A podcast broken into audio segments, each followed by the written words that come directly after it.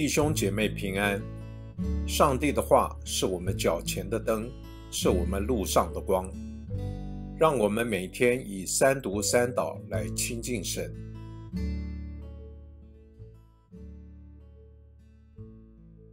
二月十九日星期一，约伯记四章一节到十二节。提曼人以立法回答说：“人想与你说话，你就厌烦吗？但谁能忍住不发言呢？看呐，你素来教导许多人，又坚固软弱的手。你的言语曾扶住跌倒的人，你使软弱的膝盖稳固。但现在祸患临到你，你就烦躁了；他安静你，你就惊惶。”你的倚靠不是在于你敬畏上帝吗？你的盼望不是在于你行事纯正吗？请你追想，无辜的人有谁灭亡？正直的人何处被剪除？按我所见，耕罪孽的、中毒害的，照样收割。上帝一虚气，他们就灭亡；上帝一发怒，他们就消失。狮子吼叫，猛狮咆哮，少壮狮子的牙齿被敲断，公狮因缺猎物而死，母狮的幼狮都离散。有话暗中传递给我，耳朵听其微小的声音。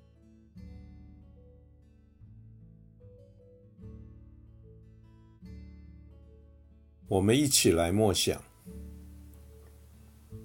如果不看约伯记的整个背景，你会觉得以利法的话很有道理。在上主的管教中，人会有恩典，所以被管教是有福的。但是这番话对受苦中的约伯而言是很刺耳的。这论调使人无法明了，公义的上主。为什么要让他受这样的苦？管教一定是针对做错事的人吗？经验似乎不能完全同意这个定律。许多应该受管教的人，并未受到管教。另一方面，相对比较善良的人，却受到了莫名的苦难。上主为何要对一人？先打破，然后又包扎呢？你如何了解？你的依靠不是在于你敬畏上帝吗？你的盼望不是在于你行事纯正吗？这句话呢？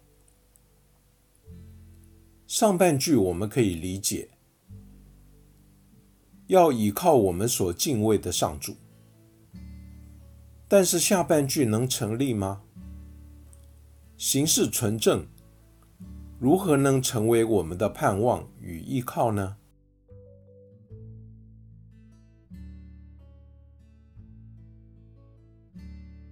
请默祷，并专注默想以下经文，留意经文中有哪一个词、哪一句话特别触动你的心灵。